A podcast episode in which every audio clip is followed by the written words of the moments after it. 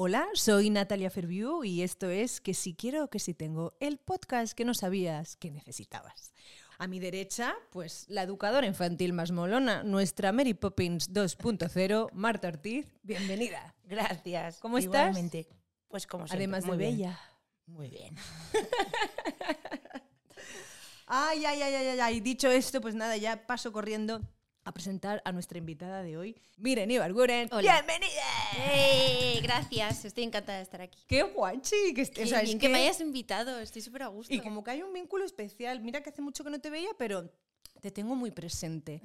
y aparte esto de haber vivido la maternidad seguiditas, mayorcitas, maduritas, mayorcitas, bien mayorcitas, nos sí. conecta también. Nos conecta de alguna manera, sí. La maternidad conecta a muchas personas, ¿no? Viene muy bien de repente tener una charleta con una amiga y que te diga, A mí también me pasa. efectivamente. Yo también estoy pasando por eso, sí, ayuda un montón. Cuéntame un poco de, de tu movida, o sea, ¿cómo te metes en estos embolados, amiga? Pues mira, yo creo que eh, ser madre no es, un, no es un viaje de el año pasado lo pensé y este año ya lo he tenido. Creo que es una decisión que nos acompaña, sobre todo a las niñas, toda la vida, ¿no? De tal o cual mandato, pero, pero más o menos siempre tenemos presente de, oye, va a llegar un momento en que voy a tener que, que escoger si sí o si no. Y a ver qué quiero, qué no quiero, si este es el buen momento, si este es el malo, y al final, pues, Nunca es bueno, ¿eh? También te diré. Estar Tengo la sensación. no, o sea, estar embarazada nunca te viene bien, pero siempre te viene bien, Sí. porque en algún momento tiene que ser. Entonces, nunca es el momento adecuado, pero al final pasa y pasó y bueno, yo me alegro de no, no habérmelo perdido. Buah, te diré, os diré, que eh, vi, es que es un poco, un poco friki esta confesión, pero eh, una entrevista de Rafaela Carrac en estos programas de hay una carta para ti. No sé, Sí. ella fue ahí a dar una sorpresa a alguien. Y al final le hacían como una entrevista. Y eh, en un momento dado, ella cuenta que la pena más grande que, que tenía era no haber sido madre, que siempre gente de su entorno pues le lanzó el mensaje, ¿no? Como de, "Guau, Rafaela, es que estás en un momentazo de tu carrera, tienes que seguir, estíralo, estíralo, no es buen momento, no tal." Y claro, lo fue dejando pasar, dejando pasar hasta que ya no pudo ser. Y la tía, o sea, se echaba a llorar. O sea, a mí te juro que me tocó el alma, sobre todo mm, para decir, a mí esto no me puede ocurrir. Mm. O sea, mm, no sé cómo me voy a apañar, pero no puede ser. A mí no me acuerdo quién muy sabiamente me dijo, si estás dudando y hay más sí que no, no te lo pierdas. Ya. No te lo pierdas. Es una pasada en todos los sentidos, pero no te lo pierdas. Y dije, "Ay, pues mira, Pues voy a probar. voy a probar a ver. Tú ya en tu relación llevabas. Yo llevaba tiempo? 10 años, o sea, yo llevo 10 años con mi pareja ya. Qué heavy. Sí. Y, es lo, que y lo es- tuve con 42, o sea, el año pasado. Y, y la verdad es que no, ahora no me arrepiento, estoy muy contenta. Qué bien. Sí. Pero claro, es verdad que bueno, cuando llevas 10 años, eh, no sé en qué momento se tiene la conversación. Yo os cuento la mía. Mm, Llevaba saliendo ya con Carlos un rato. Pero yo tenía muy claro que quería ser madre. Porque llevo queriendo serlo, bueno, desde el Pleistoceno. Entonces, claro, llega un punto que dices, es que tengo que abordar este tema porque es... mm, o sea, es algo que si lo hacemos, genial, y que si no, pues, pues tocará separarse, porque por mucho que yo quiera a este tío, que este tío me quiera, si tenemos proyectos de vida distintos, ¿Distintos? es que no, me que parece hacer, claro. ¿no? que sea compatible. Y claro, como es ese momento de, bueno, Carlos, eh, ¿tú crees, ¿tú crees que te podrá apetecer en algún momento ser padre? Y, tú- o sea, tú tuviste que pasar por este Nosotros trance. siempre tuvimos claro que sí queríamos. Pero eh, ahora que has contado lo de Rafaela, creo que le pasa a muchas mujeres de este eh, es que ahora se me puede joder la carrera. Es que es que mira el año que viene lo que tengo y lo que me ha costado llegar hasta aquí. Si el año que viene les digo que no a esta gente, yo eh, eh, creo que todas las mujeres pasamos por eso, ¿no? Porque el Bueno, bueno, y tú el- más, que eres una persona, claro, una gran profesional. hay ciertos personajes que no puedes hacer embarazada. Pero desde luego que a mí mi, mi embarazo me demostró que, que hay personajes que sí se pueden hacer embarazadas. Y que se tienen que hacer más Y también. que se tienen que hacer más personajes embarazadas. Porque eh, yo hice Supernormal 2, por ejemplo, Mm. que el personaje no estaba embarazado, pero a mí mi, mi tripa me la tapaban y, y hicimos la serie entera. Mm. Y en la que se avecina también estuve trabajando embarazada. Y, y, bueno, hay millones de maneras de poder seguir trabajando embarazada, ¿no? Sobre todo en lo nuestro. Y, y, la verdad es que me reconfortó bastante porque porque lo que escuchas siempre es distinto. Creo que es un mix de sí. Mm, a qué te dedicas y, claro que tienes que hacer concesiones, o sea, tú mm. sabes que hay personajes que no puedes hacer embarazadas, pero lo que se puede arreglar, pues oye, entre todos lo arreglamos, ¿no? Sí. tiramos para adelante y seguimos trabajando. Sí, sobre todo yo creo, esto igual suena muy New Age, pero si, si eres buena en tu trabajo y te pones en valor, eh, muy probablemente te quieran porque te quieren a ti en, ese papel, independientemente. Pues esto lo podemos salvar, como tú dices, en otras situaciones, porque el personaje tenga que tener unas características que no puede ser. Jolines, eh, cualquier persona que te vea y te quiera, pues va a salvar esas cosas. O me gusta pensar. Sí, también es verdad que estamos hablando de Miren Ibarguren, que es, o sea, quiero decir, es una persona con una carrera muy consolidada y que a lo mejor pues te lo puedes permitir, pero sí que estaría bien que no siempre sea la actriz la que tenga que, sino que se favorezca, ¿no? En la industria, porque obviamente hay chicas que no... ¿eh? Exacto, claro, Tú misma me has contado, Marta, que no sé qué entrevista, además siendo educadora infantil. Yo siendo educadora infantil, en, entrevistas que he tenido, que se supone que en ese ámbito, en ese ámbito tiene que estar un poquito más cultivado. En ese y en todos, pero es verdad que en ese más. Y me preguntaron, ¿tienes pensado a corto plazo estar embarazada? Y claro, le dije, no voy a contestar esa pregunta porque no creo que tenga nada que ver. Y dije, venga, hasta luego porque ya no me vais a coger. Y lo guay es más es que ella no ha querido ser madre. Me podía haber dicho perfectamente, no, no te no entra dentro de mis planes, pero dije, al final todos aportamos en micro nuestro granito de arena. Total, y cada uno es de su área, su disciplina y todo. Sí, lo, lo hablabais ahora mismo. Habrá gente que, como yo, no quiera ser mamá, que tenga una pareja que tampoco quiera, que ese es mi caso. Y fue así pues porque surgió así. Pero otras parejas también es cierto que lo que hablabas antes de las concesiones dicen, bueno, pues si es tu mayor deseo, ¿no? Pues, pues hasta aquí o no sé. ¿Por dónde? No, es tan complejo. Pero claro, y, cuando llega el momento, o sea, ¿hay alguno de los dos que toma un poco la iniciativa? O con, venga, ahora vamos.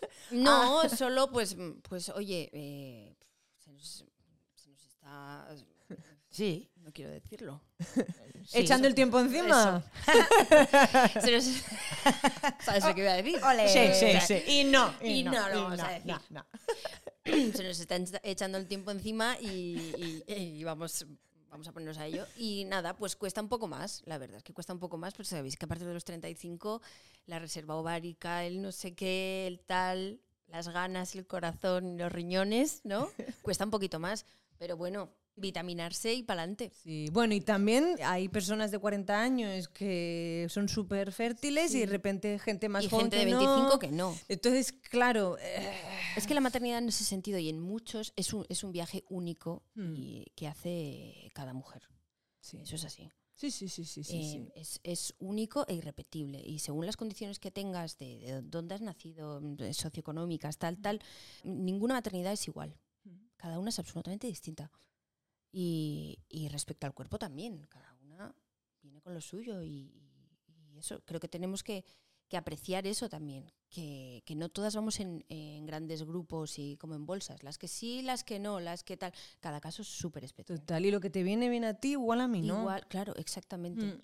Pero bueno, eh, por simplificar, ¿no? Como que gusta mucho, bueno, por simplificar y por vender, ¿no? Porque es más fácil dirigirse a un, público, claro. Entonces al final es como, ojo, pues es que a mí esto no, no me representa, ¿no? me representa, ni lo necesito, ni, ni lo veo necesario. ¿Cuántas cosas nos hemos comprado con los niños recién nacidos que no han valido para nada? Bueno, es que claro, es, por favor, dime un par, que, que me encanta esto.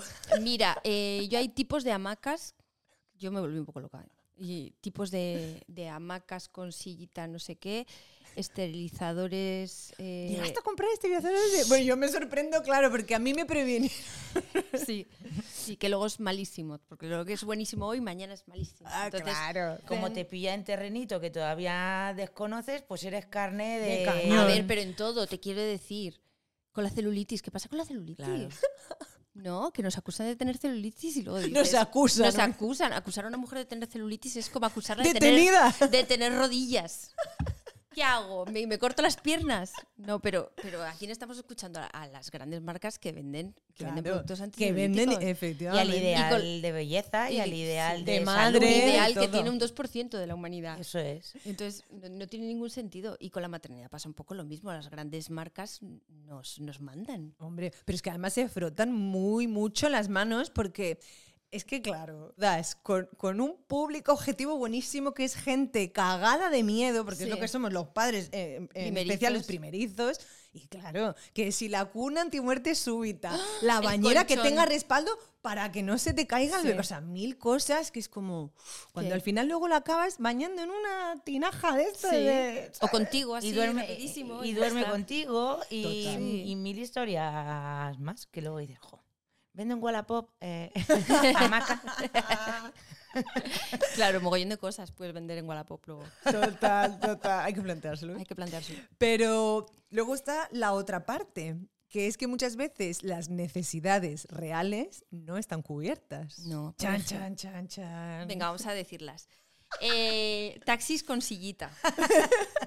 Hay muy pocos. Hay muy pocos. Y llegan, o sea, muy tarde porque porque tienes Porque que hay muy esperar. pocos. Es que- exacto. Y niños hay un montón. Ya. Debería haber más. Pero los que hay no, no pueden en, en- Es en que, tal. es que, ¿sabes qué pasa? Que yo creo que hay, se mezclan dos cosas. Quien dice taxi, cuidado, ¿eh? que no es una cosa contra el gremio. No, Uber, no. Cabify, eh, ¿cómo es esto? Bolt, Holt, es que no sé. Bolt. Bolt, eso. Pues se da que, pienso yo, ¿eh? desde mi humilde opinión, que compensa más tener el maletero vacío para, Para- hacer una carrera larga de aeropuertos y demás. Y, y bueno, y que yo creo que también que hay mucha gente que no quiere viajar con niños. Sí, también es verdad. Sí, porque cuántas veces nos hemos quejado, ¿no? De ir en el avión. Antes éramos esas personas que ibas en el avión y cogías un vuelo de tres horas, te decían, ¿qué tal el vuelo? "Oh, mira, un niño llorando las tres horas. Hemos sido esas personas. Yo he sido esa persona. Y después de tener niño, que parece que se te abre el segundo ojo, ¿no? Que llevas toda la vida así y de repente tienes un niño y dices, ostras, toda esta gente con niños. Los niños existen y están aquí y necesitan cosas. Y ya no te vuelves a quejar de esas cosas. Bueno, a mí me pasaba además que eh, justo coincidió un vuelo que un niño lloraba mucho, mucho, o sea, era hardcore, ya no era, o sea, y, y, eh, claro, y era la época que es- Marcelo era muy pequeñín, que estaba con la lactancia, porque, bueno, sigo, pero ya no es esa cosa del principio, eh, no sé si te ha pasado, yo creo que nos pasa a todas, lo de que cuando escuchas el llanto del bebé, Te sale. Sí, Sí. es como, pues estaba, o sea, que, que tenía la necesidad como de ir a esa madre, abrazarla, ayudarla, mm, algo, pero bueno, claro, pues tampoco, mm, sabes, te vas a volver loca, Sí. pero al bajar sí que fui a abrazarla en plan, jo, eh, mm, tranquila, te entiendo, o sea, buah, no sé, empatice muchísimo. A mí me ha pasado un montón de veces en el autobús. Suele ser una mamá, los casos que he visto, con su bebé llorando mucho y todo el mundo con mirada juzgadora Mm. y decir, no puede ser, esta mamá ahora mismo lo está pasando fatal. Lo único que quiere es que su hijo se calme, pero ya está tan agotada y tan agobiada. pendiente de lo que los demás puedan estar pensando que, que la están anulando. Y a mí sí me sale, a mí sí me sale. Pido permiso, digo, ¿puedo? Y a lo mejor pues le canto o le desvío la atención a otra. Y ya una mamá más calmada eh, puede acompañar acompañada. de nuevo, ¿no? Resetear y coger energía, pero Parte de la red de la que hablan no son solo los abuelos o las hermanas o las amigas. La red también es ir agobiadísima en un tren y que alguien te eche un cable. Total. O que te mire bien. Eso como es. Te entiendo. totalmente. Y creo que la red hay que seguir expandiéndola. Porque cuando, cuando nace un hijo, a mí por lo menos me ha pasado, este es mi granito de arena, nace con él la necesidad de que el mundo sea mejor. Total, qué bonito. Porque sí. a mí no me sirve de nada criar a un príncipe en mi casa si luego va al colegio y le van a partir la cara, porque hay bullying, ¿no? Al niño me lo rompen. Entonces yo creo que, que lo que es la maternidad o la paternidad es un acompañamiento, pero hasta los 18 años, que no podemos hacer solos en casa, nadie puede. Creo que hay que hacer eh, social y políticamente muchos movimientos para que los niños sean de todos y todos tengamos la responsabilidad con los niños. Cada uno juega un papel en Claro, esta todos, sociedad. todos, Somos un porque todos tenemos algún recuerdo del vecino que me daba miedo, el que me guiñaba un ojo cuando yo tenía 14 en la esquina del bar. Entonces, tenemos que empezar a cuidar todos como de todos. Y yo creo que a todas las madres nos pasa. Dices, "Uf, lo que hay en la calle. No le quiero meter temor. Me gustaría que todo cambiara para que, porque con solo, con solo cambiar una generación podemos hacer el mundo mucho mejor. Todo esto es muy onírico y muy así. Ya. Pero si tenemos algo que hacer en la vida, yo creo que como adultos y, y Proteger a la infancia. proteger a la infancia. Totalmente. Es que son el futuro. es- Y además, egoístamente incluso, porque dices, es que este niño muy bien criado por, las, por los vecinos, por el barrio, por no sé quién y tal, es luego nuestro médico aquí. es que Esta niña es nuestra arquitecta y, Mm. y- y- y todos necesitamos de todos. Hacer comunidad. Sí. Es una pena. Es que pensamos que el cambio pasa por los grandes movimientos, que eso es- sea súper visible. Mm.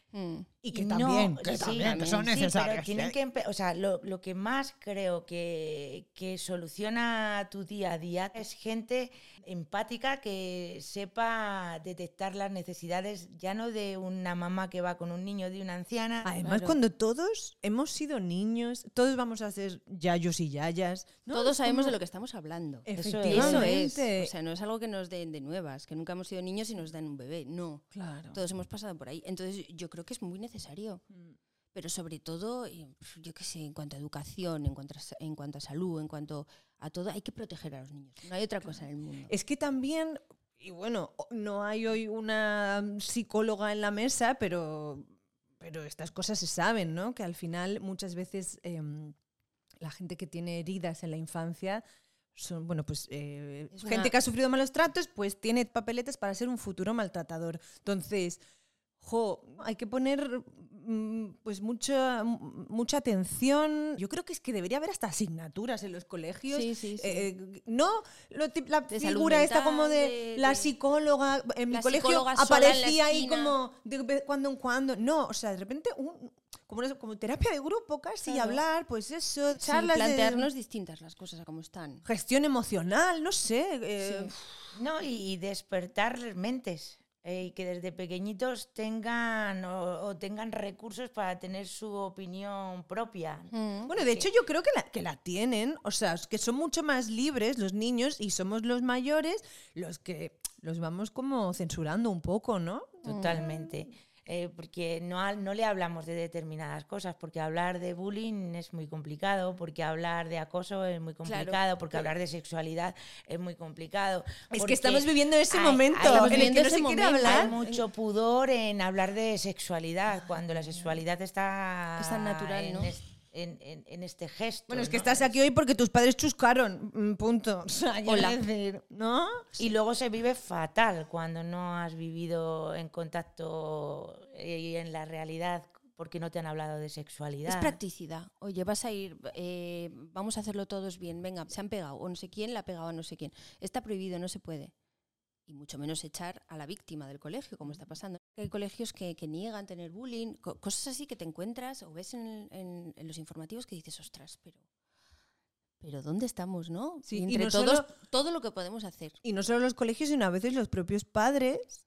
eh, No, no, mi hijo no pega. Y es como, A lo mejor también va en las maneras que tenemos ahora de criar.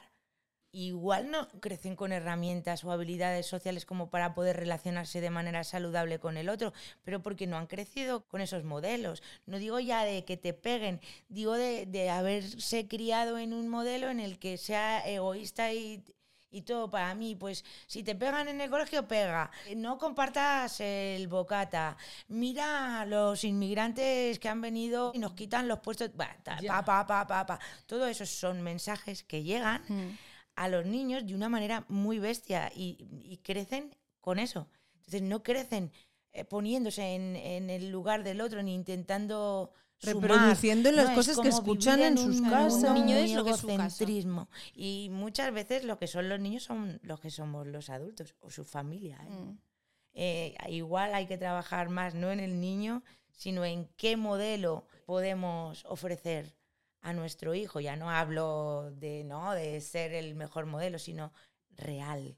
La solución pasa por cambios políticos y sociales, que a veces no están en nuestra mano, pero es verdad que hacen falta Hay que más legislar. guarderías, hay que Sí. legislar, más guarderías, eh, más cosas contra el bullying, contra el acoso. Hay que legislar y legislar y legislar Mm, Y bueno, y lo que dices tú de lo de las eh, guarderías, que decimos barra escuelas infantiles, Sí, es- es- Escuela infantil. de- te guardo al niño. No, escuela infantil. Pero bueno, es que esto...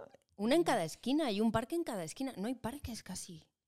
Es No que hay la, muchos. la- la ciudad no está hecha No es para los para niños. los niños. la- es la- o sea, efectivamente. De hecho, porque no producen pocos núcleos que miren a la infancia. Y a sus este madres, momento. porque las madres Mm. es igual. Legislemos, efectivamente, porque legislar. tenemos que estar a la cola de Europa en cuanto a, a temas de las bajas de maternidad. Es que no se sostiene. O sea, ¿cómo decís que lo ideal es que un niño eh, tenga dos años de lactancia materna, pero luego la baja es de cuatro meses? Que ni siquiera, o sea, porque me dices, bueno, seis, que ya puede empezar con la complementaria y tal, y bueno, y te Con apañas. cuatro no te llega para nada. que, vamos a ver, y luego que los niños, pues lo sabéis, mm, no es como otros animales que enseguida andan, no sé qué, no, no, el niño es una extensión de ti que necesita que estés ahí, que, si no, es que no sobrevive. Sí. Y aparte que las mujeres eh, tienen que ser eh, bueno, fantásticas y maravillosamente recuperadas después de un parto. tienen que ser eh, paridoras, trabajadoras y triunfantes en la vida. Entonces dices, jolín, ¿y cómo hago todo eso junto? Si es imposible. Es que no tenemos tiempo para hacerlo todo. No hay tiempo real. Sobre todo si quieres tener una, Claro, es una que- maternidad Sí, feliz, es que plena y Lo de las, las escuelas infantiles está imposible para la mayoría de las personas. Una escuela infantil y, y un colegio por barrio, gratis, gratis para todo el mundo. Que vaya todo el mundo. Y, y- y no habría problema. ¿Cuántos niños hay? Pues tantas plazas. Pero es que, Se a ver, amplía, se tal, se cual. tienes garantizado que con tres años tu hijo va a tener un cole. Mm. Que te pilla a tomar por el saco Ya. también. Luego hablamos de Pero sostenibilidad. eh, claro. de 0 a 3 años, o sea, lo que es eh, la educación no reglada, es fulminante. La de niños y niñas que se quedan, sobre todo bebés, en, en la calle con una mamá que está trabajando y que no sabe qué va a hacer con su hijo porque en una pública no ha conseguido plaza y la privada pues igual cuesta mucho tenerle, ¿no? Tanto tiempo No allí. te- claro, no te compensa ir a trabajar para todo lo que Eso tienes que pagar es. después. Total, total. Entonces, claro, partimos, pues, insisto, otra vez los niños pequeñitos, bebés, vuelven a molestar porque tienes que armar un sistema de red de escuelas infantiles públicas que prefieren destinarlo a otra partida, cuando la educación de los 0 a los 6 años es, desde mi punto de vista, y creo que se evidencia, la etapa fundamental en la vida de una persona. Y el 0-3 nos lo estamos cargando, pero ya no solo con eso, sino con educadoras que cobran una miseria, con unas Bueno, ratios que están en huelga, de hecho. y con unos niños y niñas que podrían estar muchísimo mejor en la escuela infantil porque se lo merecen y porque tienen unos padres que tienen que trabajar Claro. para poder estar y, y garantizar que estuvieran bien. Por eso, legislar, legislar, yo Sí. creo. Legislar y pagar darles, bien. darle hueco al- a los educadores, educadoras, Cuidar a los que profesores, profesoras, tienen que, claro. ¿Tú cómo te apañas? Miren, eh, con Rocco. Yo me apaño, eh, he estado con él sola hasta los cinco meses. Hice una intentona en... en, en es- Escuela infantil. Oye, que me sale guardería, no Da igual. Pero no, pero está muy guay porque yo es algo que aprendí ahora. Yo también decía guardería. sí. Pero bueno, también para gente que nos esté escuchando, pues es, es Me bonito, apaño, ¿no? pues yo según tenga trabajo o no, eh, puedo estar más en casa o menos. Hmm. Es verdad que necesito ayuda, yo no tengo a mi red familiar cerca y necesito ayuda y tengo una nani maravillosa que me acompaña y me ayuda a criar a mi hijo y bueno, es una pasada. Y, nada, pues entre el padre y yo nos, nos dividimos eh, las noches, una tú, otra yo, para poder ir descansando. Y, y la intentona que tuvimos con escuela infantil, mira, mm, no sé de dónde salen las cepas de catarro que traen los niños en las escuelas infantiles. Eh, no he tenido catarros tan fuertes en mi vida. ¿No? ¿No te ha pasado? De un mes a morir. El niño a los dos días, perfecto. Y tú, un mes a morir. Es que te vuelves paranoico. De repente es como que te ¿Qué imaginas que hay un señor. Así. ¿Qué dices? Pero ¿cómo puede ser esto que nos contagie? El padre y yo, o sea, Halloween un mes. Y, y el niño a los dos días, perfecto. Entonces, ir a trabajar era una tortura. Entonces, le sacamos un ratito hasta que esté más fuerte eh, esto. Inmunizado. Inmunizado, eso. Sí, porque Eh, luego también te dicen como que, que si van pillando todo, que es buenísimo. A mí mi ¿no? pediatra me ha dicho que hasta el tercer año los niños no se inmunizan. que su el sistema inmune no tiene memoria. Entonces lo coge, lo coge, lo coge, hasta que llega a los tres años dice, ay, esto ya lo tuvimos y ya no lo volvemos a tener. Entonces dijimos, bueno, pues vamos a intentarlo en casa y entre, entre él y yo y la ayuda que tenemos. Pero, ¿Y cómo se quedaba? ¿Tuviste, o sea, porque entiendo que pasaste por el trance, no sé si de la adaptación o de que se quedara llorando, o no, porque hay niños que se quedan en plan de... No, no, se quedaba llorando. Se, quedaba llorando, sí. Que, que, uf, que Es más se pasa, dolorosísimo. ¿eh? Dolorosísimo. Pero Aquí la amiga tuvo que echarme un cable, ¿eh? porque a Marcelo le costó. Entonces íbamos como poco a poco y ya se iba como alargando, alargando y me dijo, hay que ir más, más a saco porque al final mm, es que estáis sufriendo los dos Mm. y, y de hecho muchas veces también ellos sufren porque nos ven sufrir a nosotros. Sí. O sea, igual el niño se quedaría a gusto, pero eres tú el que Eso es no como te cuando se separar. caen. Según el tipo de grito que, que des, porque yo una vez se cayó, nada, así.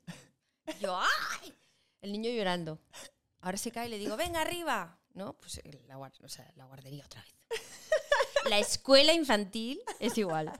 También hay que quitarle un poquito de tal. Lo que, Sí. la verdad es que. No, es que sobre adelante, todo yo a, Natalia en este caso lo que le decía es, confía. Si no confías, no le traigas. Tienes que confiar en que esto es un proceso, pero también tienes que confiar en que yo lo que te estoy diciendo eh, no es por mi bien, porque yo vaya a estar mejor, es por el bien de Marcelo y tuyo y de Carlos. Eh, confía, que va a estar bien, pero es que estáis metidos ahora en un bucle que como yo no ponga esta cosa sobre la mesa, mm, lo vais a continuar y vais a sufrir muchísimo. Y fue como cambiar ese ojo que se te abre que tú dices, y fue pum. Y Pero de un día para otro, ¿eh? Y súper bien. Muy bien, muy bien, muy bien. Bueno, el subtexto yo creo que es la culpa, los miedos, el juicio. Mm.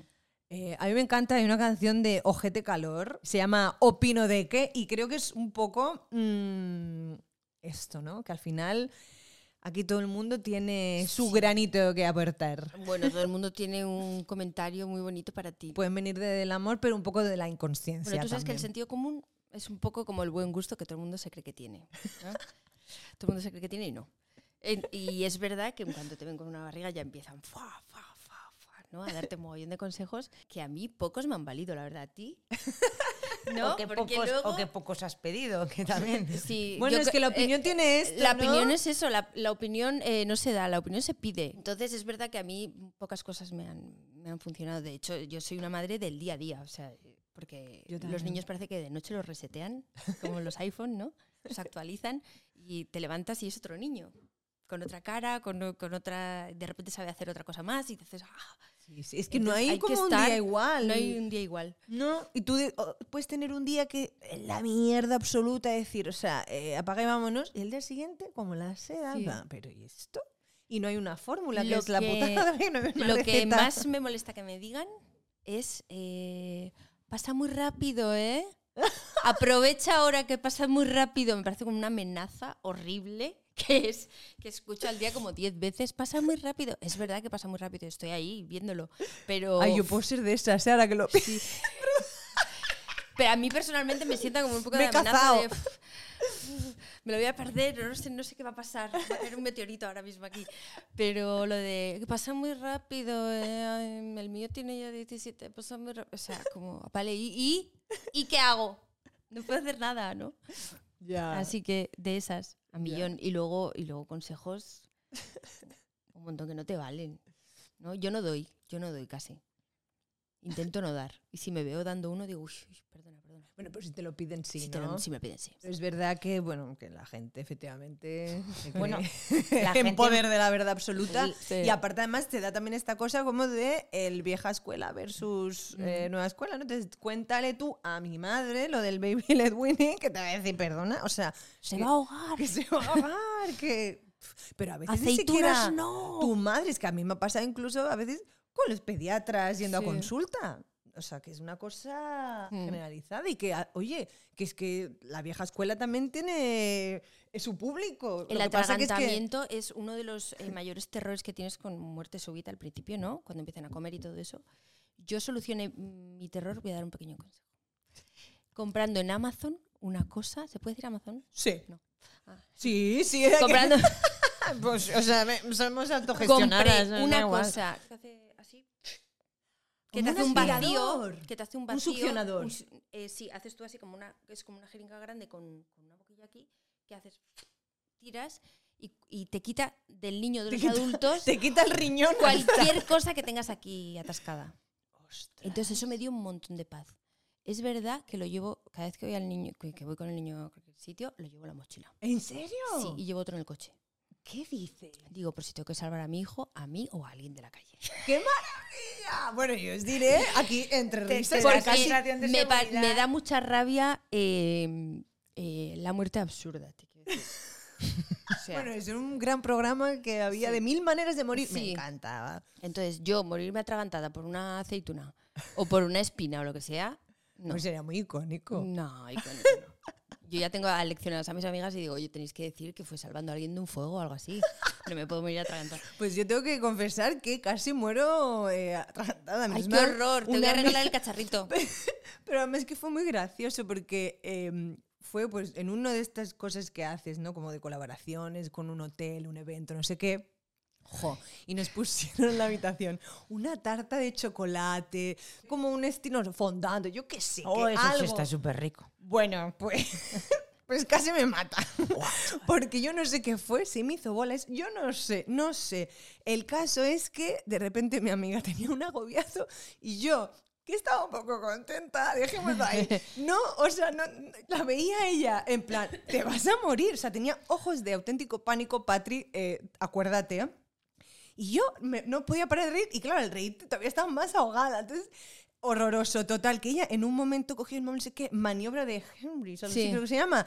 Y me la hizo La y, lo, y, lo, y lo consiguió. Pero, Sí, pero hay veces que no funciona. Y, y si no funciona, tenéis que comprar el D-Choker. Se llama D-Choker. Y choker. Sí. Ah, pues mira, ¿visto? Antes hablamos de cosas que no, que no necesitamos y esto... Pues esto lo necesitamos. Y yo creo que debería haber uno en cada escuela, en cada restaurante y en cada bar. Bueno, lo yo soy que- un poco paranoica con la trata. Y lo que debería haber, que, que a veces, eh, por lo menos en, en- en la escuelita donde va Marcelo, lo han ofrecido son cursos de, mm, bueno, de, De primeros de riesgos, de primeros auxilios y tal, que eso está fenomenal, pero Sí. que efectivamente no, no se da en todos lados. Deberíamos. Es una pena. Bueno, que yo tengo un perfil bajo y tal, pero tú que eres eh, conocida en España y parte del mundo, no sé, te han dicho cosas de cómo Hate. tienes que llevar la maternidad mm, en Ay, general. bueno, yo. Así en general, o sea, es que yo cuando veo hate en mi tal, si llego a leerlo, porque muchas veces los comentarios no, no los leo, porque según tenga el día, si me van a poner a parir un poco, no me. Yo no me en realidad creo que tú tienes un perfil bastante amable, es decir, Yo tu no- Instagram igual es uno de los más geniales que, que, que pero sigo. no pongo muchas fotos mías, de vez en cuando pongo alguna mía para que se acuerden que soy yo. pero pongo muchas chorradas porque no concibo el Instagram más que para reírme, ¿no? Entonces, eh, sí es verdad que recibo hate. También me escudo un poco y no, y no pongo muchas cosas mías para no Exponerte. sí, exponerme porque pff, igual me tuerce el día, ¿sabes? No me apetece pensar que hay un gran enemigo ahí que te odia ahí fuera. Entonces, eh, así como un poquito de hate que he tenido mm, respecto a la maternidad y tal, es verdad que yo hice una broma una vez. Le encargué a un, a un especialista de efectos especiales unas caritas chiquititas así, como de silicona, a pegar. y cuando venían a ver al bebé, pues se lo pegaba un poquito así y decía, bueno, pues el niño tiene una cosita. Mira, pa. ¡Ay, gilipollas, qué susto! Nada. Y cometí el error de contarlo en un programa. Bueno, empezaron a meterse conmigo como si hubiera matado a un niño. ya. O sea, de, de, de fuera de lugar, que es una broma. Pero ¿y qué clase? O sea, ¿por qué? ¿Por Eh, qué? ¿a Porque qué- decía que me estaba ¿A qué riendo? aludían? Pues porque tú no sabes lo que es tener un hijo con no sé qué, con no sé qué, o sea, todo como fuera de lugar. Me sentí fatal, como de, mi broma no era para nada eso. Ya. Tengo amigas que de hecho todavía me recriminan que no se los hiciera a ella, la broma, a ellas. De no de, a mí, a mí no tuya". me lo has hecho. A mí, yo fui a ver al niño y tú no me lo habías hecho. Y, y es verdad que cuando jole, hay, hay gente que se ofende y tú dices, vale, no- igual tienes razón o no tienes razón, pero cuando ya te, te están acusando de cosas que no son, Claro. dices, ostras, ostras, me cuido muy mucho de contar ciertas cosas porque te... Se juzga como madre y se juzga también como no madre, ¿eh? porque Ah, sí. yo voy a contar mi ejemplo que quiero darle visibilidad también. Pues igual voy por mi barrio, eh, voy con mi madre en mi barrio donde en Leganés, donde yo vivía que no vivo ahora. Sí. Y te encuentras pues a tus vecinas De de, toda toda la vida. Y claro, la pregunta a la que te vas a tener que enfrentar siempre, ¿y tú? ¿Cuándo vas a tener hijos? Y yo les digo, nunca. Y me dicen, ah, qué egoísta. Y entonces, aquí voy a ser políticamente súper incorrecta, pero mm, me la pela. Te están diciendo, qué egoísta. Y digo, egoísta es tener un hijo para que lo cuide tu madre. Claro. Y te Total. quedas tan ancha. No, Oye, no, es que no puedo, o sea, egoísta, o sea, porque antes eso me hacía, Bueno, me y, removía mucho. y esta gente que tenía hijos antiguamente, supongo que ahora también se dará, pero ahora no se dice tanto, para que te cuiden el día de mañana, ¿no? De hecho, esta cosa de la hija soltera, que tenía que permanecer soltera es porque era- para cuidarte. Es que sí. esto miedo. eh, es historia de, bueno, de España y del mundo. No, no, es que es verídico. Yo, yo conozco casos y de decir, tío, ¿qué pasa? O sea, que es verdad que hasta que no dobla la servilleta la mamá, no, no, Respecto- no, no recupera su vida. Respecto a lo que has dicho de, de cuándo vas a ser madre y tú, venga, que ya se te pasa el arroz, Sí, que sí. tal, que cual. Eh, desde que me quedé embarazada, eh, me alegré muchísimo de que no me siguieran diciendo eso. Es que es muy Llevo heavy. toda la pero vida que hasta en escuchando. fotocalls. que En yo digo, ¿pero todo. en serio? Sí. Que no es ya ni tu familia, que dices, bueno, lo dicen porque quieren ser abuelos, lo que sea, ¿no? Mm, Que bueno, que esa presión, o sea, si os lo podéis ahorrar, ahorraroslo. Pero ya, medios de comunicación. ¿Para cuándo? O que especulan, uy, ¿qué vestido llevas? No estarás en... Que no, que no, que no. Digo, O será que no "Ay, por puede, favor". ay, que- o sea, es no, que claro, o infinito. es verdad, o será que no puede. Pero ¿por qué no podéis encajar que no. una mujer No quiere quiera ser mamá? ¿Por qué no podéis encajarlo? Mm, Pues de la misma manera te sientes, yo creo que incluso más juzgada que haciendo maternidad, porque es como que la naturaleza de una mujer es tener hijos, no decidir no tenerlos, ¿no? Y es como una negación. Es que es esto. Ya, es- porque a un hombre no le hacen nunca esa pregunta. Eso es. Efectivamente. ¿Tú no, ¿Qué pasa? ¿Que tienes ya 38? ¿No vas a ser padre o qué? Eh, eh, bueno, y es que se me acaba de venir a la cabeza. eh, lo más bruto que me ha pasado es, ¿no querías hijos y tienes dos perros? Digo, pero que es diferente, colega. O sea, es como, pero pues, no sé qué, me explota la cabeza. Es la, despejar la X, Me ¿no? Me con la explota la gente, cabeza, digo, ¿qué de- conflicto de- hay con, general, con esto? Pero bueno, vamos a hacer un ejercicio muy bonito, porque A estamos ver. hablando del juicio y de todas estas cosas que vienen desde fuera, pero muchas veces el juicio viene de dentro. Que somos como matrioscas, Sí. como, ¿no? 20 personitas. 20 dentro. personitas ahí que están ahí en constante diálogo. Entre la "Lo de estás has haciendo apagado el gas, fatal". has apagado el gas, has apagado el gas. Yo soy de las que vuelvo a casa para chequear que he cerrado bien la puerta. Wow. Soy de esas, venga. Se desencadenan TOC. No, ya los traías. Luego los toco con el niño. ¿no? ya los traía de serie. Sí, sí, sí, sí. Pero efectivamente, Sí, sí. sí, Sí. sí. Y con, o sea, bueno, yo tengo que confesar que después de, de mi año, como, o sea, cuando el niño ya cumplió un año, que empiezas a salir del túnel del primer año, porque eso es un gran túnel, ¿no? Cansancio, soledad, cuerpo de otra, cara de otra, eh, bueno. es- Bueno, cuando hablé contigo, de hecho me dijiste, para mí el primer año ha sido que no se muera.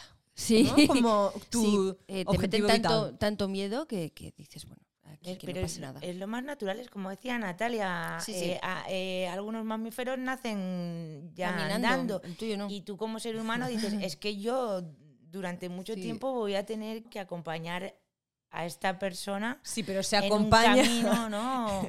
con ese run run. Claro, o sea, se podría hacer más llevadero. Porque Yo creo que, que en cada fase de la maternidad hay problemas, mm, hay problemas de su índole. O sea, te quiero decir, Mm. cada cosa tiene lo suyo, cada fase. Pero el primer año yo que acabo de pasar eh, es, es como, sí, el más extraño, ¿no? Porque te dan eso. Ala, a tu casa. Y, y bueno, tienes que ir conociendo, ¿no? Y cuidando y, y al final mm, te lo dan en condiciones chungas porque Acabas de Que además es un desconocido. Es un Es un desconocido. desconocido que tienes que ir poquito a poco. Que claro, es como que te conozca, que le de- conozcas. Es muy bonito, pero tiene una, una, una parte chunga y cansada y todo, como todo, pues como los trabajos. Yo, pues supongo que por mi manera de ser, que soy muy, muy tranquilona, tal, disfruté muchísimo, muchísimo la etapa bebé, bebé, bebé, bebé. Sin embargo, cuando ya empezó como a, A andar y no sé qué, porque ahora ya anda y ya entiende un no. Entonces ya vuelvo a estar relajada. Pero ese momento de todo para adelante era como, ¡oh! porque claro, me requería mucha energía, estaba muy cansada y sentía que no llegaba. Sí, suele pasar. Pero a ti te va la marcha, amiga. A mí me va la marcha. Yo de bebé lo he disfrutado un montón, ¿eh? También porque la verdad es que yo he tenido un embarazo y, y un bebé maravilloso. O sea, no he tenido... Ha sido, ha sido un pasaje entre nubes. Pero, pero el primer año sí que, entre que no curras y no sé qué y tal y cual, estás ahí un poco, te cambia la vida bastante. Y de repente, ¿en qué, o sea, te pillaste como lanzándote algún mensaje así negativo, culpabilizándote de algo? Mira, es que estamos, estamos muy, muy influenciadas también por redes sociales o por, por cultura, todo eso. Por ejemplo, en cosas mm, tan absurdas como la recuperación posparto, Mm. el cuerpo, ¿no?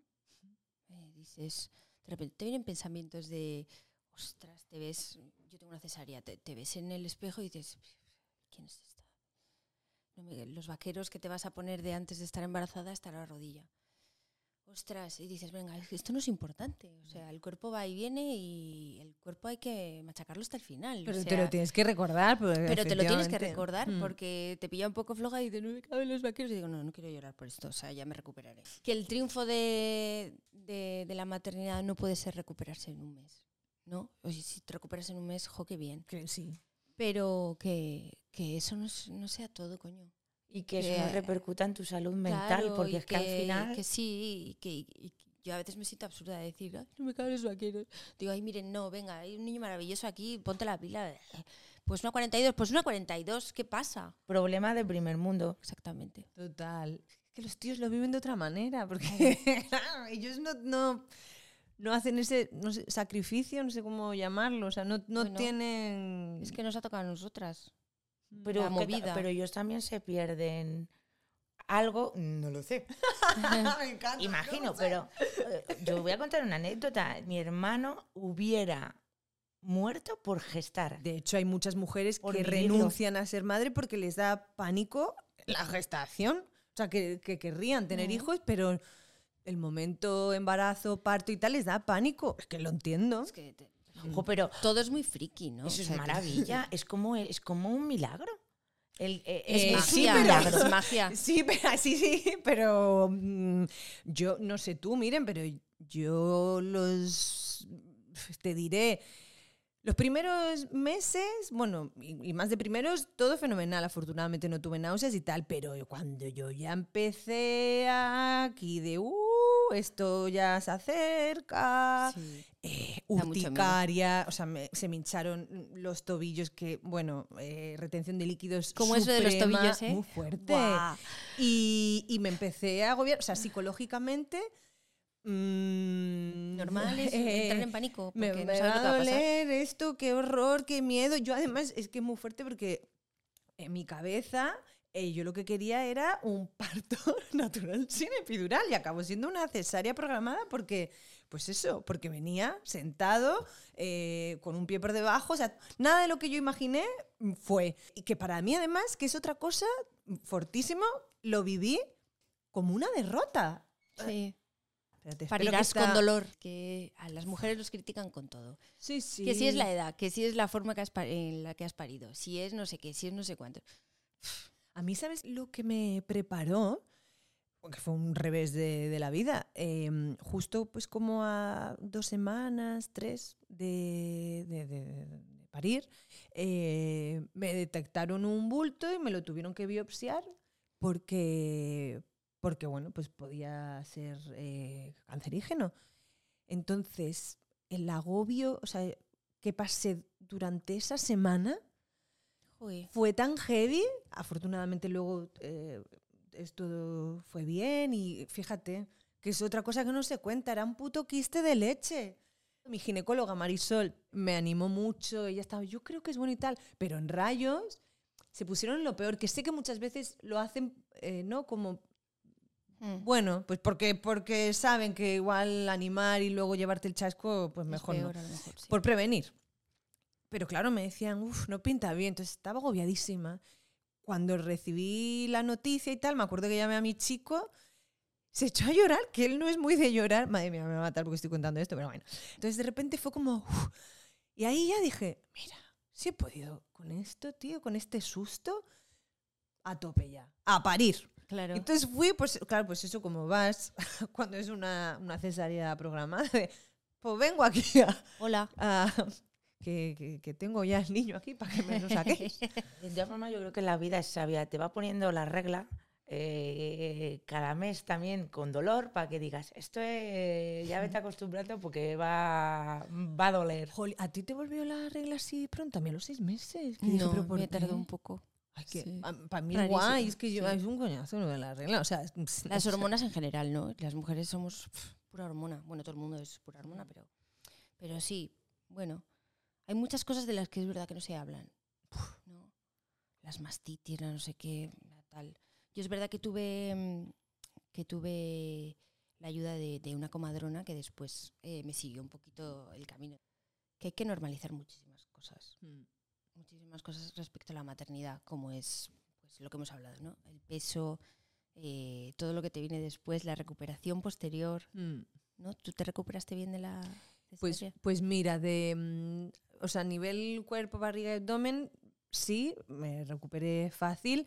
Eh, la cicatriz fue bien también, que yo tenía ahí como un poco de canguele porque mi padre tiene tendencia a que le salgan queloides. Entonces yo esto lo avisé y me pusieron grapas en, en lugar de, de coserme y fue bien. Luego me puse los parches estos, que si no los conocéis son maravilla, lo de trofolastin. creo que es- ¿es Ah, yo eso? no me lo puse. Ah, no, pues esto es. eh, ¿Ves? Hay que decirles que Hay no que se cuentan estas cosas. Sí, y, y bueno, mm, fenomenal, o sea, fenomenal, fenomenal. Pero con la lactancia y tal, de repente, además fue como de, de un día para otro, porque el- al principio el pecho está todo bien, bien, bien, bien, bien, y ahora es como que se me ha vaciado muchísimo y digo, pero ¿esto en qué momento pasó? O sea, es como que de repente un día ya. ¿Y esto? Sí, el Sí, pecho, sí. yo en el pecho es donde El más se pecho, notó. el Bueno, y la saca- cabeza. Pérdida de memoria, Sí. mm, pero fue dormir mal. Ah, no, no. Bueno, claro, es que una va recordando. Lo más heavy que me pasó fue la hipertonía vaginal. Es que, mira, mira, aquí está mi compañera Ana detrás de las cámaras clamando al cielo. Claro, esto hay que contarlo. Voy yo voy a ser muy clara. Cuando a una le dicen que va a ser cesárea y no es lo que quiere, pues se tiene que autoconvencer de que tiene su cosa buena. En mi caso. Entonces yo dije, bueno, pues, pues por lo que me cuentan y tal, estaré jodida, pero por lo menos de chicha se me quedará, ¿no? Eh, yo qué sé, ganas una, pierdes otra. Entonces yo estaba ahí como agarrada un poco a eso. Digo, bueno, pues ya está. ¿Cuál es mi sorpresa? Cuando de repente yo, después de parir y pasado un tiempo, porque al principio, sí, hombre, te vas a poner a chuscar, ¿no? Pues no, No. pasado un tiempecito, dije, "Mm, se me apetece. y vamos a ello. Y ahí no entraba nada. He sido cesárea, ¿qué le pasa a mi chiche? Claro, digo, no, no entiendo nada. Entonces, de repente, pues lo mismo, te ves perdidísima hasta que descubres que es una cosa muy típica de las cesáreas, que como no hay ese paso vaginal, pues puede contraerse muchísimo y se queda como pues atrofiada. Yo qué sé, no soy experta en la materia, seguro que lo estoy explicando fatal, pero ya me encargaré de que venga alguien a hacerlo bien. Y claro, tuve que ir pues con la fisio a que en varias sesiones, que no te creas que es de una, estuve ahí como unas cuantas, pues trabajando eso eh, con la Indiva, creo que es, el aparatito, no Mm. sé qué, metiéndome ahí, no sé qué, tal cual, pues trabajando el suelo pélvico y tal, hasta que ya la cosa se puso bien, volvimos a la normalidad y todo fenomenal y mi, o sea, Fíjate, bien. eso no lo había escuchado yo nunca, por ejemplo. que- Yo, a mí sí que me pasó con la, con la cicatriz, Mm. que yo vi a un fisio maravilloso, a Víctor, y es verdad que tenía un mogollón de contracturas. Yo pensaba que era de, de coger al niño y de lo que pesa y todo eso, ¿no? Y de estás todo el día con el niño en brazos. Y, y me dijo que no, que es que la cicatriz, si sigue muy adherida y tal, puede ir tirando de ciertas partes que, te- Guau. que te van dejando, pues, eh, que te van haciendo como Sí, vas apoyando. roturas nuevas, ¿no? Tullida. Tullidi. Y nada, y, y tuve que trabajar mogollón la, la cicatriz para recuperar un poco la postura del cuello y tal, porque, porque es verdad que, claro, son siete capas, ¿no? De las que se cosen solo cinco, creo. O es al Sí, revés, no sí, lo sé. Ah, es algo así. Una operación es así, es, sí. Y, y las otras se tienen que bueno, hacer solas. Y, y sí, sí, flipé con que con una cicatriz aquí pueda... Bueno, el cuerpo es uno y, y todo influye en todo, pero flipé. Y sí, me tenía que meter la mano en la cicatriz así. Y ir soltando y soltando y soltando para soltarte esto o esto. De repente me dolía aquí. Claro, es que mira, ahí- A mí lo de la mano, a mí me pasaba que me despertaba y se me quedaban las manos como A mí también, eso. Playmobil, así. Playmobil. ¡Qué heavy! Así, Pues- pero todo eso viene como del cuello, de no sé qué, de tal, porque la, la cicatriz. Yo me hice hasta acupuntura porque digo, ¿y esto?